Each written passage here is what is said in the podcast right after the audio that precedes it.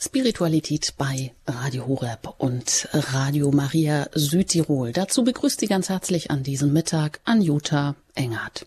Haben Sie sich schon einmal überlegt, wie das gewesen wäre, wenn Sie vor gut 2000 Jahren Jesus begegnet wären, wenn Sie gelebt hätten, wenn Sie dabei gewesen wären? Was hätte das für Ihren Glauben bedeutet? Johannes und Petrus, die beiden Apostel, die waren live dabei. Aber sie hatten noch kein Testament, keine lange Glaubenstradition, auch keine Glaubensauslegung. Die beiden Jünger werden überrascht von dem Unvorstellbaren. Jesus ist gestorben. Und jetzt ist sein Leichnam plötzlich nicht mehr da. Das Grab ist leer. Obwohl Jesus ihnen zu Lebzeiten immer wieder das Unvorstellbare angekündigt hatte, konnten sie doch nicht begreifen. Oder doch? Johannes sah und glaubte. Und das heißt es, so heißt es im Johannesevangelium Kapitel 20, Vers 8. Und genau diesen Vers wollen wir heute uns genauer anschauen. Nämlich, wie erfassen wir das, was wir nicht sehen können? Ich lade Sie ein, dass wir in Gedanken mit dem Herzen genau dort hingehen und der uns heute dorthin führt. Das ist Pater Elmar Busse. Er ist Schönstadtpater und Spiritual im Mutterhaus der Dernbacher Schwestern im Westerwald. Und ihn darf ich jetzt von dort ganz herzlich hier heute in der Spiritualität bei Radio Horeb begrüßen. Ja, grüß Gott, Frau Engert, grüß Gott, liebe Hörerinnen und Hörer. Sie haben uns wieder einen Vers aus dem Johannesevangelium mitgebracht, so wie Sie das in der Vergangenheit auch immer getan haben, und den legen Sie uns heute auch aus. Und vielleicht ist das auch ein Vers, der Ihnen besonders auch ans Herz gewachsen ist. Es geht ja da auch um so eine, ein intuitives Erfassen von Glaubenswahrheit. Mm, ja, Sie werden darüber auch gleich uns einiges erzählen. Vorab die Frage einfach so eine intuitive Glaubenswahrnehmung. Das heißt es ja oft, das würde Frauen leichter fallen. Sie hätten da einfach einen besseren Zugang als Männer. Aber für den Glauben scheint das ja doch auch wichtig zu sein. Äh, Pater Busse, wie nehmen Sie das wahr? Sie sind ja auch schon jahrzehntelang in der Ehe- und Familienbegleitung tätig, haben so viel Kontakt auch mit Menschen, mit Paaren, mit Familien, mit Männern, mit Frauen. Ja, wie steht es um diese intuitive Glaubenswahrnehmung? Ist das ähm, für Männer einfach irgendwie schwieriger? Gut, es ist eine Frage Intuition, glaube ich, kann auch ein Stück trainiert werden, wie alle anderen Fähigkeiten auch. Also ich merke, wenn jetzt Paare zur Beratung kommen, dass ich manchmal, wenn die so die ersten Symptome schildern, wo es knirscht, dass ich dann doch jetzt aufgrund der Erfahrung doch intuitiv Dinge greife. Das wäre vor 20 Jahren so noch nicht gewesen. Aber es gibt natürlich auch viele Bereiche, wo ich mir einfach das alles haarklein erklären lassen muss und sage, also das kann ich jetzt nicht nachvollziehen, wie du jetzt zu dieser Zusammenschau, zu dieser Erkenntnis kommst. Äh, das ist also je nach Gebiet auch unterschiedlich sag mal, als Schüler hatte ich auch äh, so Spaß an Mathematik und da habe ich manchmal auch so intuitiv Dinge erfasst. Das kann ich mich noch daran erinnern bei den Olympiaden. Aber ansonsten brauche ich doch auch das so schön nacheinander, dass das erklärt wird, dass sich eins aus dem anderen logisch aufbaut. Das ist mir dann doch irgendwo sicherer als das Intuitive. Ne? Ja, dann wollen wir der Sache ein bisschen weiter nachgehen. Sie haben das für uns vorab schon getan. Sie haben sich da schon einige Gedanken gemacht, genau über diesen Vers im Johannesevangelium, Kapitel 20, Vers 8, wo es einfach so lapidar heißt, er sah und glaubte. Es geht um Johannes. Und da sind wir einfach mal gespannt, und vielleicht kommt Ihnen beim Zuhören auch der eine oder andere Gedanke, das eine oder andere Erlebnis, ähm, wo Sie so eine intuitive Glaubenserfahrung gemacht haben. Das können Sie uns dann im Anschluss auch an das, was Pater Busse jetzt uns hier mit auf den Weg gibt, dann hier in der Sendung mit einbringen. Die Hörernummer gebe ich dann bekannt. Ja, liebe Hörerinnen, liebe Hörer, wenn wir das Johannesevangelium durchblättern, dann gibt es einige Besonderheiten, wie der Evangelist sich selber zeichnet.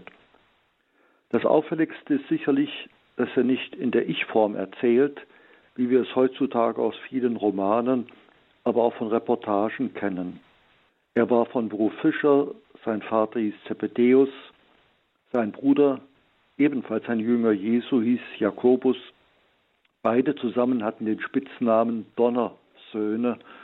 Also es muss dann durchaus schon mal hin und wieder Explosionen gegeben haben. Ihre ehrgeizige Mutter erbat für die beiden Ministerposten im Reiche Gottes. Das können wir in Matthäus 2020 nachlesen. Beim letzten Abendmahl war Johannes der, der an der Brust Jesu ruhte. Man kann sich so vorstellen, dass um einen quadratischen Tisch dann äh, praktisch viermal je drei liegend so schräg standen. Man hat sich mit einem Ellenbogen abgestützt und mit der anderen Hand die, die Gaben äh, die vom, vom Tisch runtergenommen.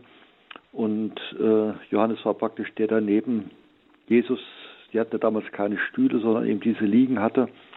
Und deshalb, äh, dass man das auch mal verstehen kann, was heißt das eigentlich so, der an der Brust Jesu ruhte und dann auch den Jesus besonders lieb hatte. Das finden wir vier, viermal im, äh, im Johannesevangelium. Dass der Hinweis, dass der Lieblingsjünger auch der Autor des Evangeliums ist, das erfahren wirst in Johannes 21, 24, also ziemlich gegen Ende. Im Zusammenhang mit dem Vers, den wir heute meditieren, interessiert mich eine besondere Begabung des Johannes, nämlich seine Intuition. Er sah und glaubte.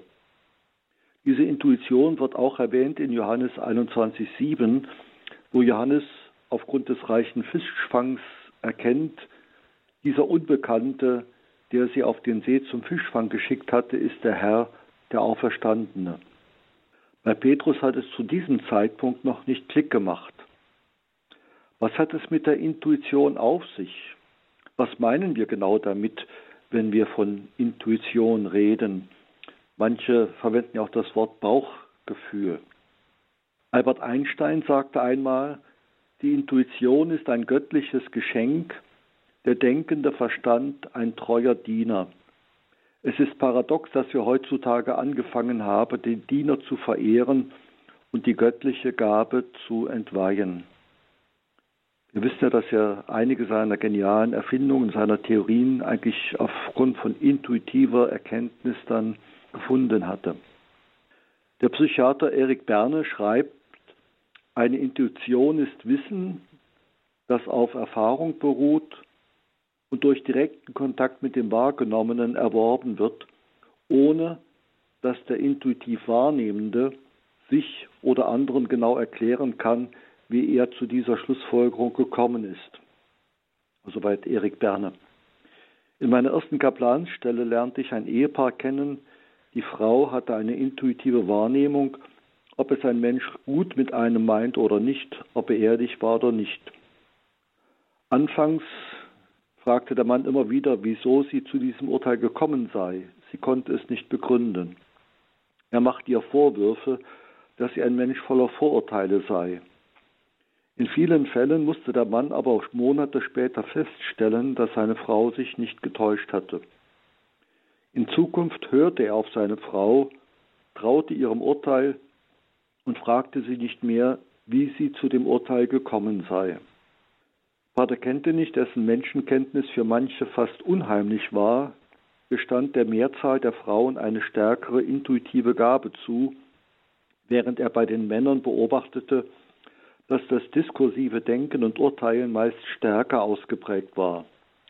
Aber er sah das nur als Faustregel an, von der es viele Ausnahmen gab. Je lauterer eine Frau war und weder von Ängsten noch von Eifersucht geplagt war, desto ausgeprägter, desto objektiver war die intuitive Wahrheitsschau, wie Pater Kentenich diese Fähigkeit nannte. Der deutsche Chemiker August Kekulé erzählte, wie er auf die Entdeckung der molekularen Struktur des Benzolrings kam. 1855 in einem Zustand des Halbschlafes auf dem Oberdeck eines von Pferden gezogenen Londoner Busses tanzten Atome vor seinen Augen, bis sie schließlich sich zu einer Schlange formten, die sich in den eigenen Schwanz biss. Dass Kohlenstoffatome immer vierwertig sind und miteinander sich zu einem Ring verbinden können, das war in den damaligen Chemikerkreisen unvorstellbar. und Elektronenmikroskope, unter denen man die molekulare Struktur sichtbar machen konnte, die gab es damals noch nicht. Aber nicht nur in der Astronomie oder Chemie spielt Intuition eine Rolle.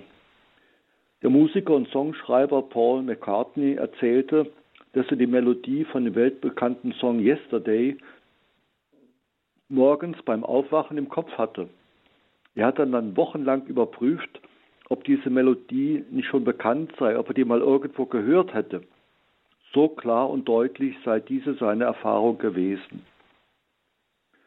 Auch die Psychologie beschäftigt sich und beschäftigt sich mit dem Phänomen der Intuition.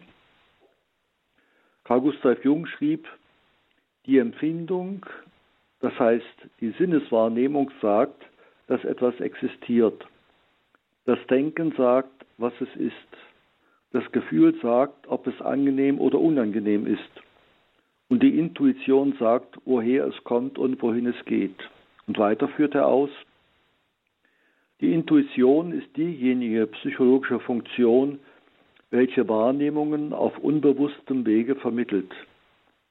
Gegenstand dieser Wahrnehmung kann alles sein, äußere und innere Objekte oder deren Zusammenhänge. Das Eigentümliche der Intuition ist, dass sie weder Sinnesempfindung noch Gefühl noch intellektueller Schluss ist, obschon sie auch in diesen Formen auftreten kann. Bei der Intuition präsentiert sich irgendein Inhalt als fertiges Ganzes, ohne dass wir zunächst fähig wären anzugeben oder herauszufinden, auf welche Weise dieser Denkinhalt dann zustande gekommen ist. Die Intuition ist eine Art instinktiven Erfassens gleich viel welcher Inhalte. Die intuitive Erkenntnis hat daher einen Charakter von Sicherheit und Gewissheit. Auch die Psychoanalytikerin Ruth Kohn befasste sich ausführlich mit der Intuition. Sie schrieb, die Erscheinung, die wir Intuition nennen, ist gekennzeichnet durch Plötzlichkeit und Gewissheit ohne bewusstes Wissen um ihre Herkunft.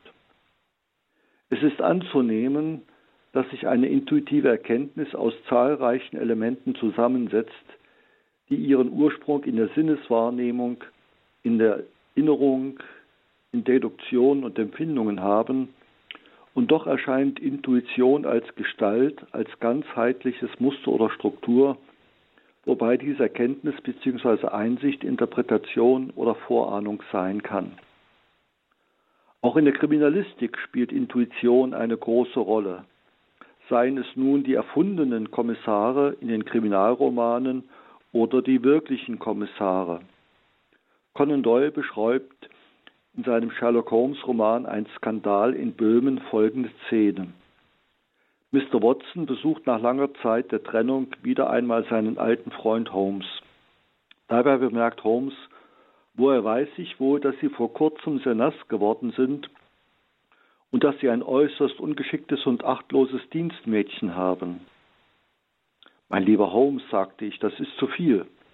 Wenn Sie ein paar Jahrhunderte früher gelebt hätten, wären Sie mit Sicherheit auf dem Scheiterhaufen gelandet. Es stimmt, dass ich am Donnerstag einen Spaziergang auf dem Land gemacht habe und fürchterlich durchweicht nach Hause gekommen bin. Aber da ich mich inzwischen umgezogen habe, kann ich mir nicht vorstellen, wie Sie das folgern. Was Mary Jane angeht, ist sie einfach unverbesserlich und meine Frau hat ja mittlerweile gekündigt. Aber auch hier verstehe ich nicht, wie Sie darauf kommen.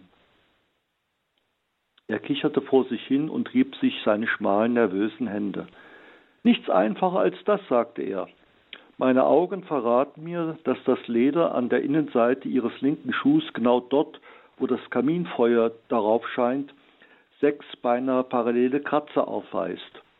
Offensichtlich wurden sie von jemandem verursacht, der mit sehr wenig Sorgfalt verkrusteten Schmutz von den Kanten der Sohle gekratzt hat. Daher meine doppelte Folgerung, dass sie bei scheußlichem Wetter unterwegs gewesen sind und dass sie mit einer besonders üblen, stiefelzerkratzenden Vertreterin des Londoner Hauswirtschaftspersonals geschlagen sind. Ich musste einfach lachen über die Leichtigkeit, mit der er seine Schlussfolgerungen erklärte. Wenn ich höre, wie Sie alles begründen, bemerkte ich, kommt mir das Ganze immer so lächerlich simpel vor, als hätte ich es leicht selbst tun können. Aber bei jeder neuen Kombination von Ihnen bin ich aufs Neue verblüfft, bis Sie Ihren Gedankengang erläutern.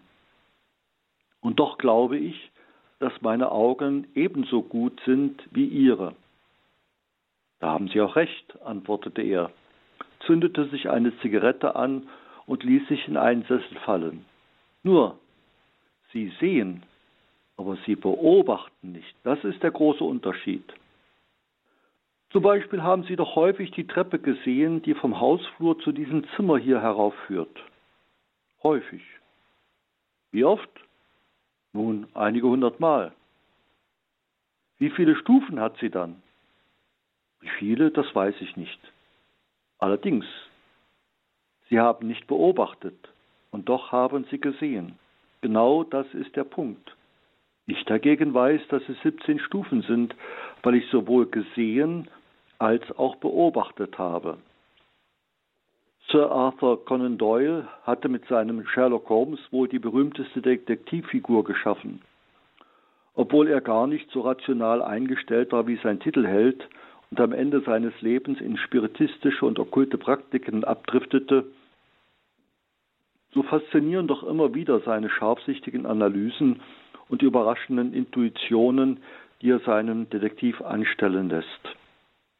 Doyle starb am 7. Juli 1930 an einer Herzkrankheit.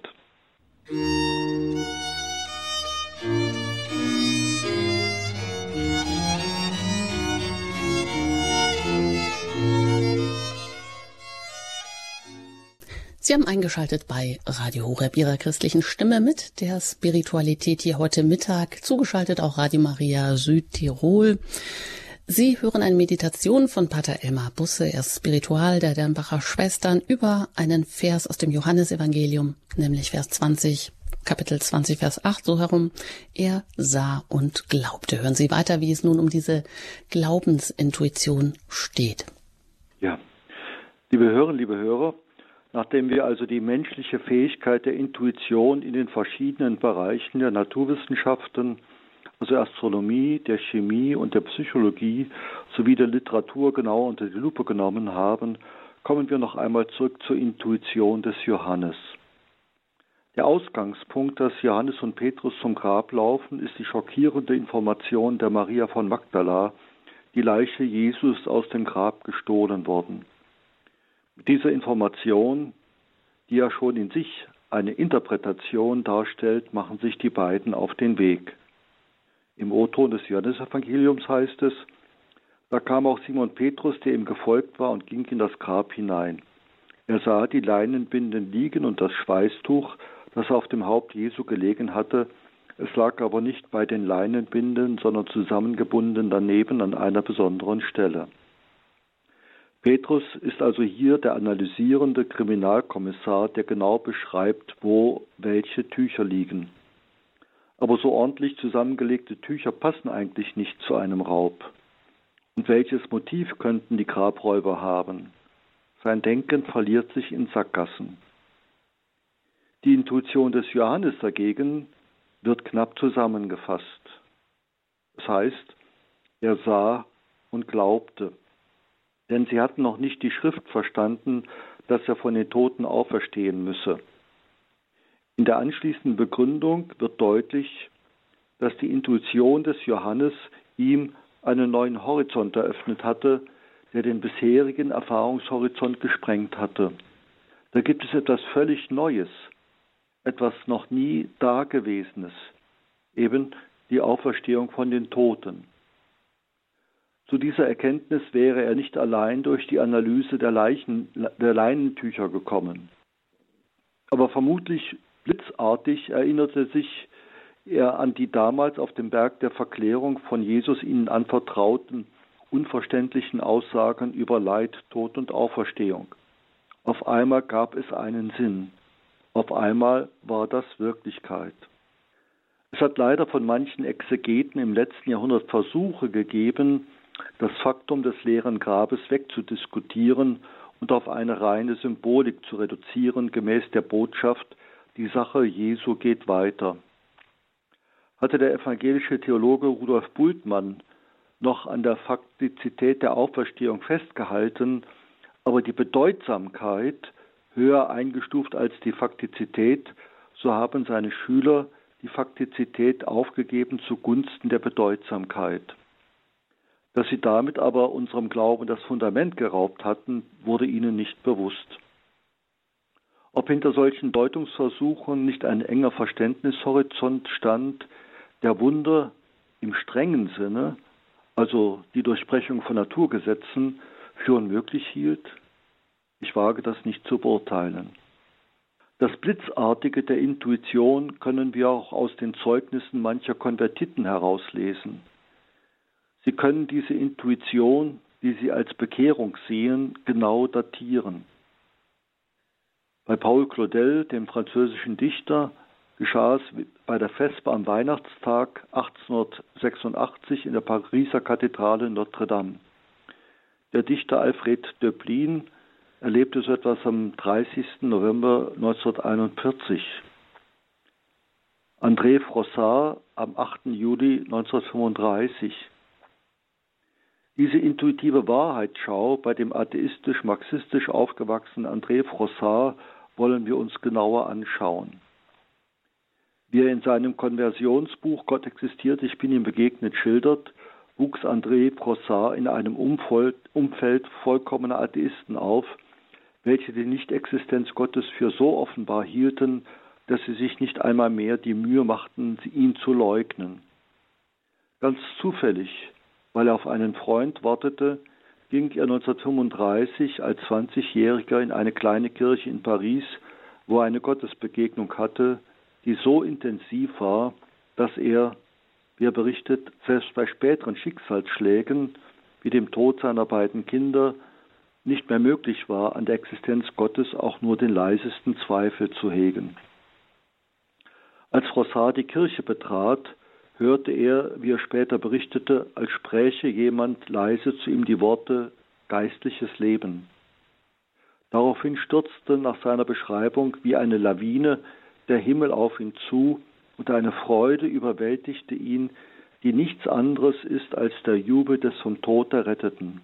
Es ist, so Frossard, ein unzerstörbarer Kristall von einer unendlichen Durchsichtigkeit, einer beinahe unerträglichen Helle, einem eher blauen Licht, eine Welt, eine andere Welt, von einem Glanz und einer Dichte, dass unsere Welt vor ihr zu den verwehenden Schatten der nicht ausgeträumten Träume zurücksinkt. Es ist die Wirklichkeit. Es ist die Wahrheit. Ich sehe sie vom dunklen Strand aus, wo ich noch festgehalten bin.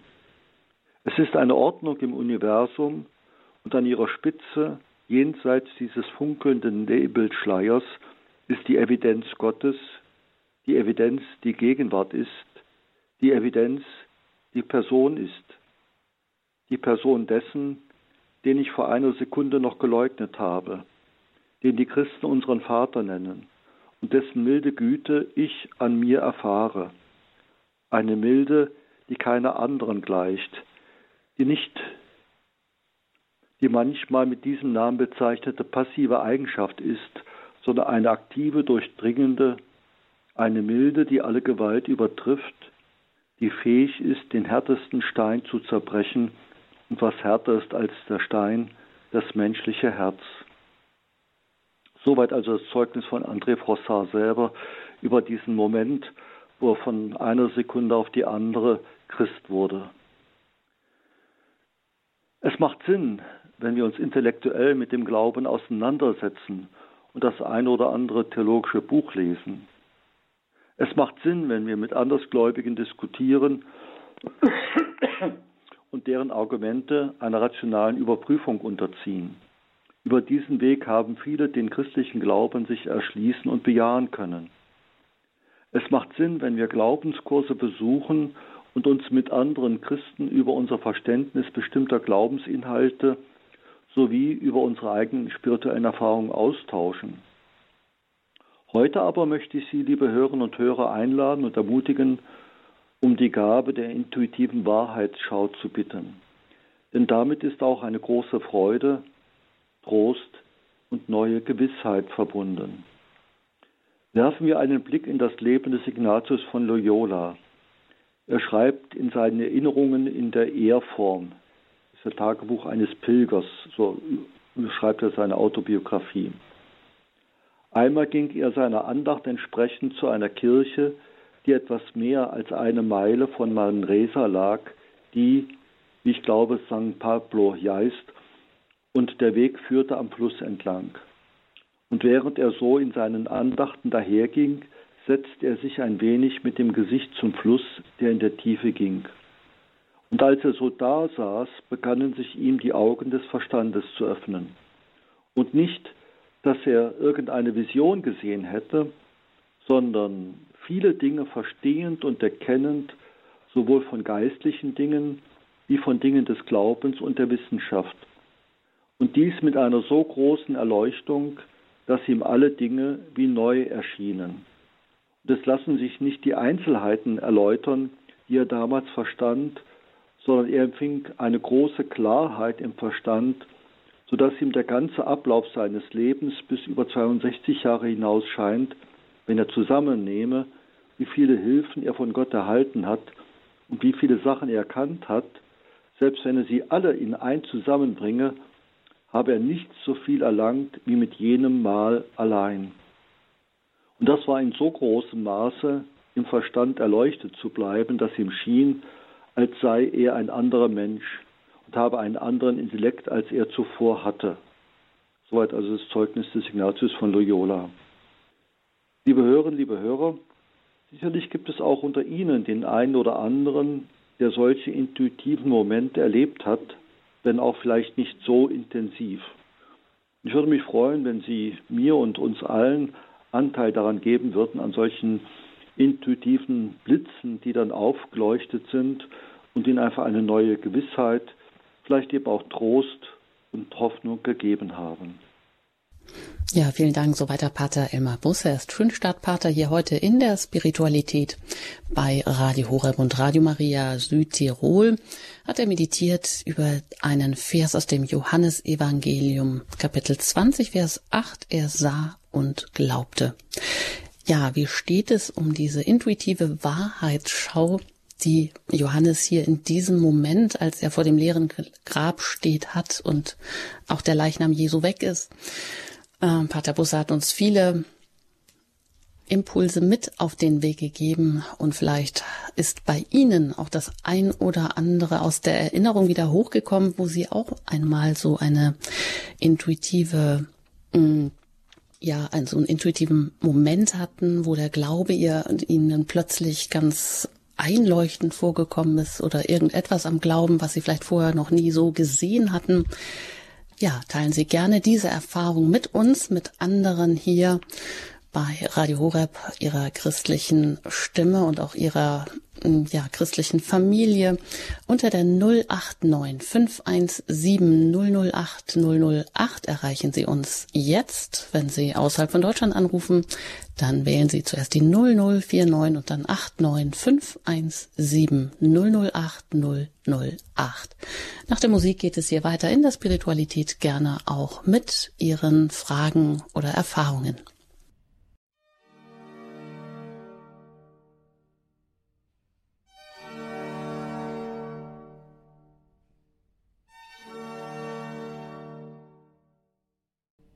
Er sah und glaubte ausgehend von diesem Vers aus dem Johannesevangelium Kapitel 20 Vers 8 hat uns heute Pater Busse mitgenommen, über diesen Vers zu meditieren, uns viele Impulse mit auf den Weg gegeben.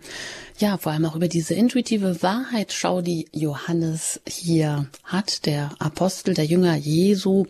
Und vielleicht äh, ist Ihnen beim Zuhören auch der ein oder andere Gedanke gekommen, vielleicht auch eine Frage dazu oder etwas, was Sie selber schon mal erlebt haben. Sie sind gerne eingeladen, sich auch jetzt hier zu Wort zu melden mit Ihren Erfahrungen, das auch zu teilen mit uns, mit anderen, die zuhören. Rufen Sie uns gerne an unter der 089 517 008 008. Und das hat auch eine Hörerin getan. Aus Offenburg darf ich jetzt begrüßen Evelyn. Schön, dass Sie hier in der Sendung anrufen. Hallo. Hallo und guten Tag zusammen an die liebe Hörerfamilie. Ja, sehr schön.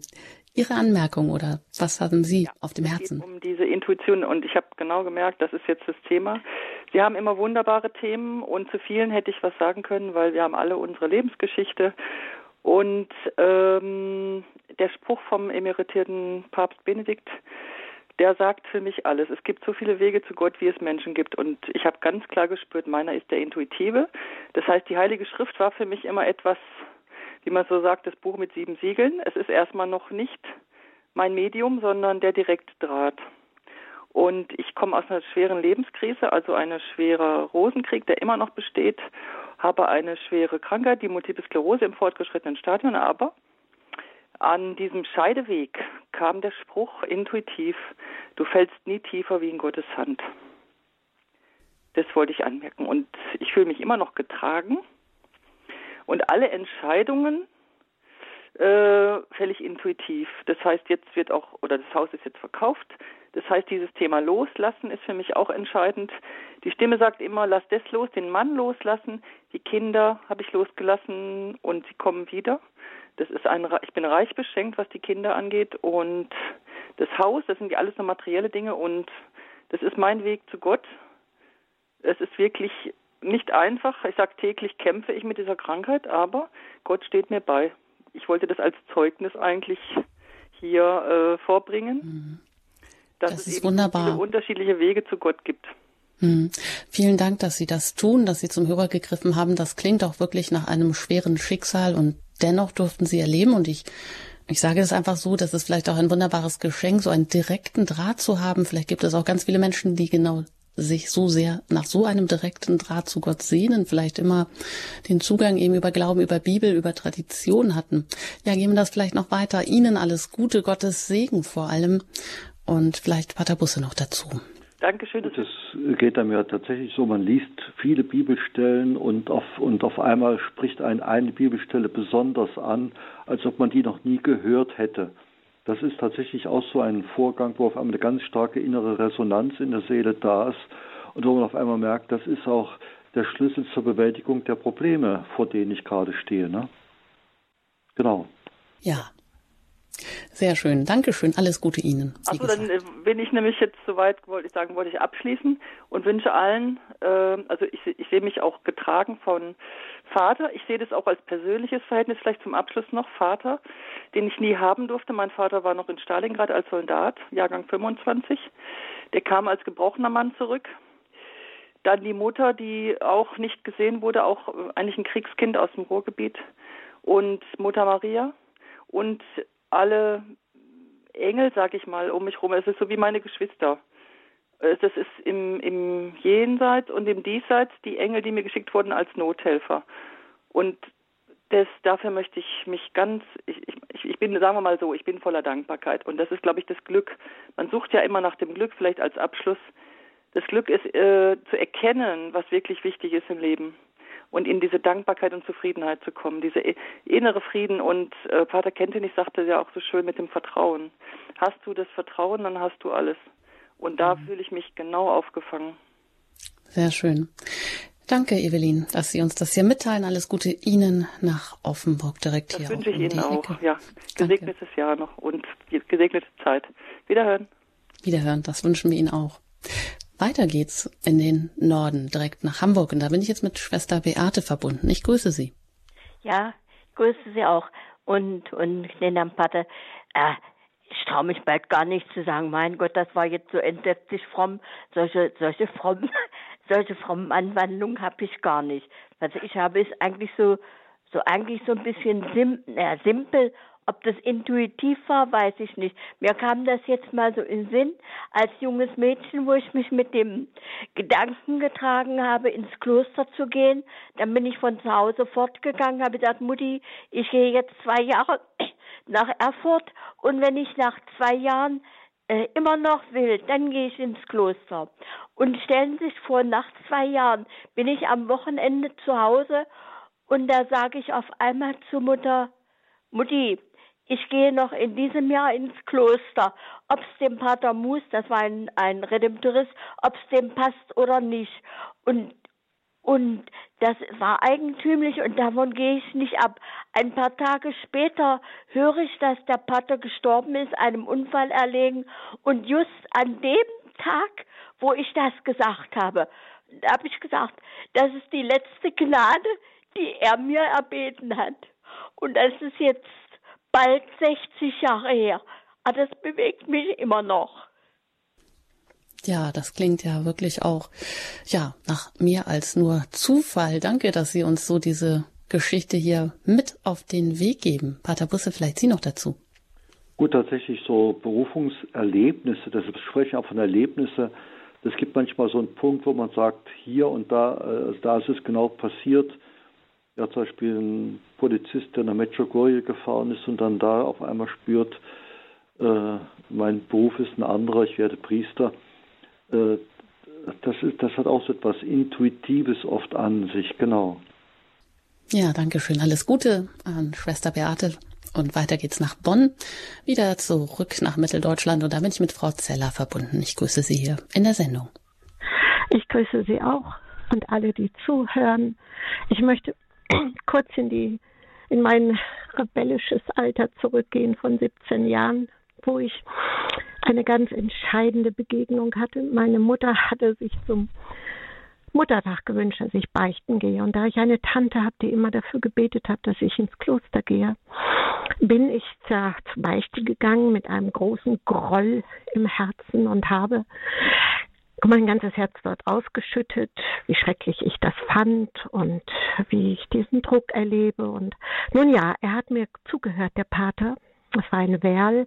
Und das Wunderbare war, er hat mich ausreden lassen, er hat mir zugehört und dann hat er zu mir etwas ganz Entscheidendes gesagt und er hat gesagt, in, in diesem Ganzen höre ich raus, Sie beschäftigen Sie sich mit Gott und es wird jetzt in der nächsten Zeit werden Sie eine Entscheidung treffen für oder gegen die Kirche oder Gott. Ich, das weiß ich jetzt nicht mehr so genau, was er da gesagt hat, aber die Entscheidung für Gott kam und zwar sehe ich das jetzt wirklich nicht nur als eine Intuition von ihm, sondern ich empfinde es fast wie ein, wie ein prophetischer Satz, weil ein Dreivierteljahr später habe ich einen, einen äh, jungen Mann getroffen, der ähm, äh, in dieser damaligen Jesus People Bewegung, die kam ja von den USA rüber, auch nach Deutschland, der damals von Drogen frei geworden ist. Und ähm, wir haben äh, viele Gespräche geführt und er hat, äh, er hat mir wirklich ganz viel erklären können, warum Jesus am Kreuz gestorben ist und warum, ja, er hat mir die Bibel so vertraut und lieb gemacht und äh, und was mich am meisten imponiert hat, er hat zu mir gesagt, befreunden tun wir uns nicht, weil sonst du musst wegen Jesus musst du zu unserer Gruppe kommen. Es war eine Gruppe von 30 jungen Leuten, die alle von Drogen frei geworden waren und bei einer Bäckerfamilie mit sieben Kindern ähm, Zuflucht gefunden hat. Die haben ihr Haus geöffnet und wir haben uns dort immer getroffen zu Lobpreis und Gebet. Nun, das ist 1973 gewesen. 1974 habe ich mein, den Mann geheiratet, diesen jungen Mann. Wir sind jetzt fast 50 Jahre verheiratet. Und eins weiß ich ganz genau, als wir ähm, miteinander auch auf diesem Weg waren des Erklärens, viel verstanden habe ich nicht. Aber es gab einen Tag, wo auch mehrere für mich gebetet haben, dass der Heilige Geist mich berührt und all diese Fragen, diese Unruhe, die in mir war, zu einem guten Ende führt. Und da habe ich so an dem Abend habe ich erlebt, wie die Liebe Gottes mich ganz tief berührt hat. Und das Entscheidende war, am nächsten Tag konnte ich die Bibel lesen. Ich verstand auf einmal, ich wusste auf einmal, ich bin gemeint.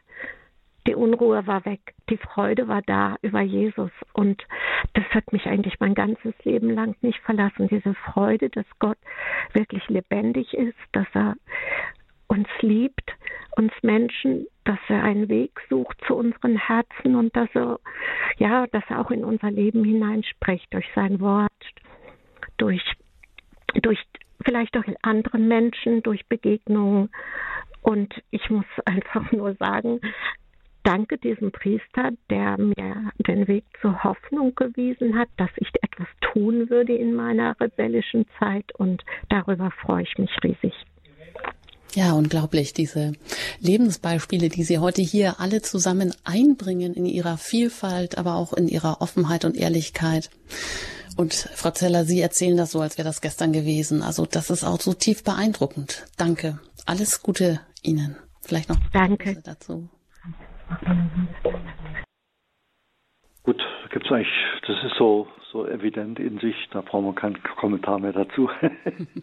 ich wollte Ihnen nur die Möglichkeit geben, ja.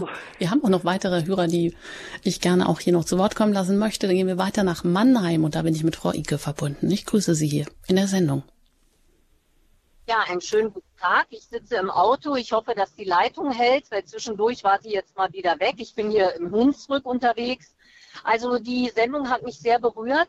Und äh, mir ist mein Leben ähm, dann auch so vor meinem geistigen Auge abgelaufen. Und das, was die Dame vor mir sagte, ich war ja auch rebellisch und äh, bin auch aus der Kirche ausgetreten. Und es gab immer wieder Situationen in meinem Leben, wo äh, ich gemerkt habe, dass der liebe Gott die ganze Zeit seine schützende Hand über mein Leben gehalten hat.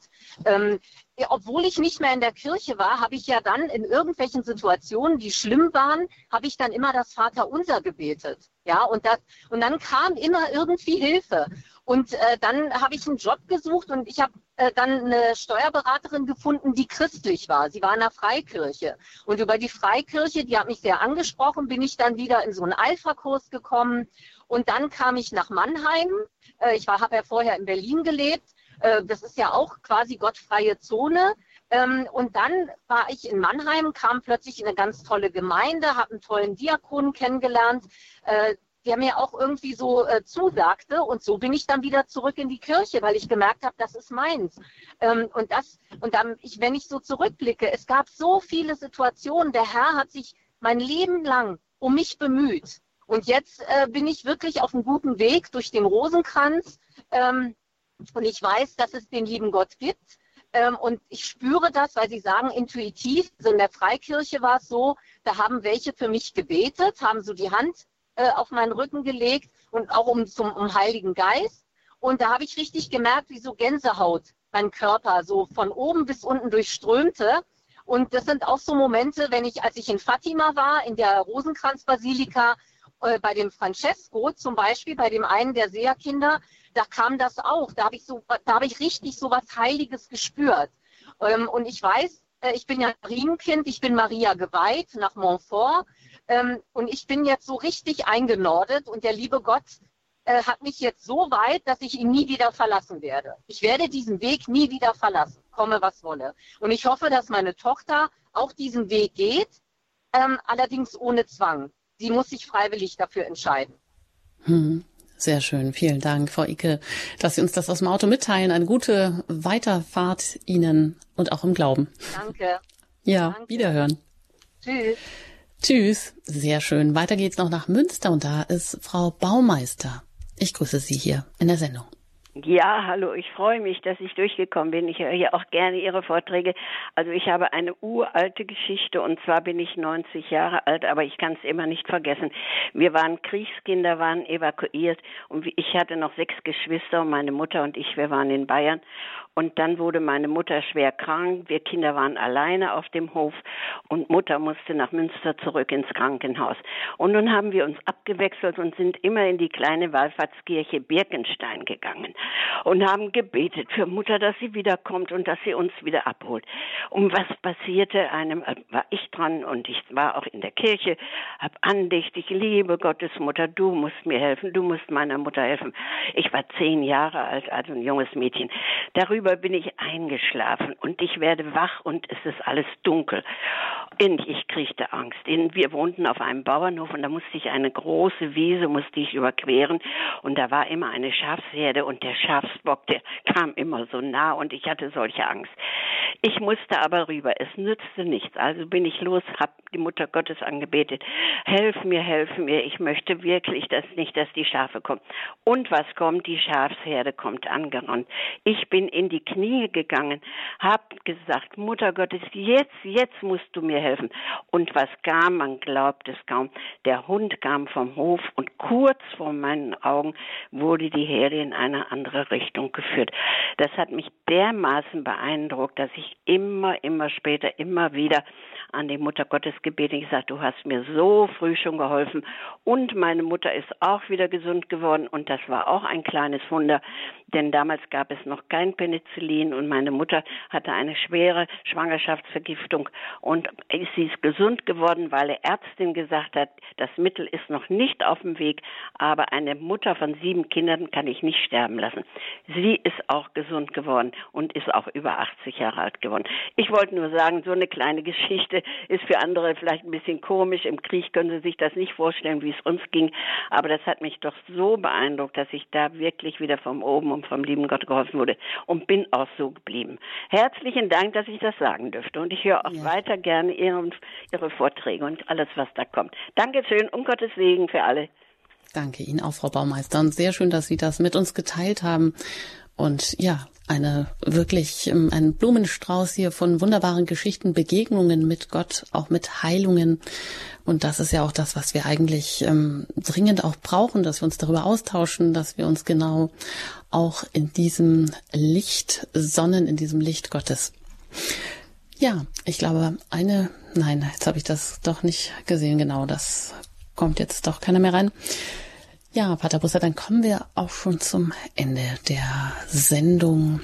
Mm, er sah und glaubte über die Gabe der intuitiven Wahrheitsschau und Sie haben auch am Ende gesagt, das ist auch wichtig. Also man kann auch das in Intuition kann man auch ähm, ein bisschen lernen und man kann natürlich auch dafür beten. Und ich denke, das wäre jetzt wahrscheinlich auch noch der Ort hier, das zu tun für alle, die zuhören, für alle, die es vielleicht nicht tun, aber die auch sich so sehr nach dieser Gabe oder nach so einem Erlebnis einer Gottesbegegnung auch sehnen. Vielleicht mögen Sie da noch ein Gebet sprechen und uns dann noch den Segen mit auf den Weg geben. Gerne. Heiliger Geist, du hast am ersten Pfingstfest die ängstlichen und zurückgezogenen Apostel zu mutigen, frohen und begeisterten Zeugen verwandelt so bitten wir dich, schenke auch uns immer wieder ein neues kleines Pfingsten, dass wir unsere Ängste, unsere Sorgen überwinden, dass wir eine neue Freude, eine neue Zuversicht erspüren, weil du mit uns bist, weil du mit uns lebst und weil Gott der ist, der seine Schöpfung nicht verlässt und der immer wieder das Heil von uns Menschen auf sehr kreative Art und Weise bewirken kann. Liebe Gottesmutter, du bist die Braut des Heiligen Geistes, du warst ganz offen für ihn, so konnte dann Christus in dir Mensch werden. Auf deine Fürsprache hin segne uns, da fülle uns mit seinem Heiligen Geist, der allmächtige Gott, der Vater, der Sohn und der Heilige Geist. Amen. Amen. Ein ganz herzliches Dankeschön an Pater Busse. Alles Gute Ihnen und gerne auch auf Wiederhören auf die nächste Meditation mit Ihnen. Vielen Dank, auf Wiederhören. Ja, wenn Sie das ein oder andere vielleicht nicht mitbekommen haben, kein Problem. Sie können diese und auch alle anderen Sendungen von Radio Horeb in der App nachhören, in der Mediathek sich herunterladen, wo oder wie auch immer Sie Radio Horeb im Auto über DRB Plus oder am Computer oder eben am Handy ähm, eingeschaltet haben oder ähm, es immer mit sich führen. Ja, genau. Unter horeb.org. Da finden Sie auch alle weiteren Informationen über den Sender. Und an dieser Stelle möchte ich Ihnen natürlich auch ganz herzlich danken fürs Zuhören und für Ihre Bereitschaft auch, Ihre, ja, teilweise doch wichtigsten Lebensbegegnungen und Lebenszeugnisse hier mit uns zu teilen und das auch für andere hörbar zu machen damit uns das auch im neuen Jahr stärken kann. Ja, bleiben Sie uns treu im Gebet und auch mit Ihren Spenden, damit wir auch weiterhin auf Sendung bleiben können. Ich wünsche Ihnen einen sehr schönen und auch reich gesegneten Nachmittag. Ihre Anjuta Engert.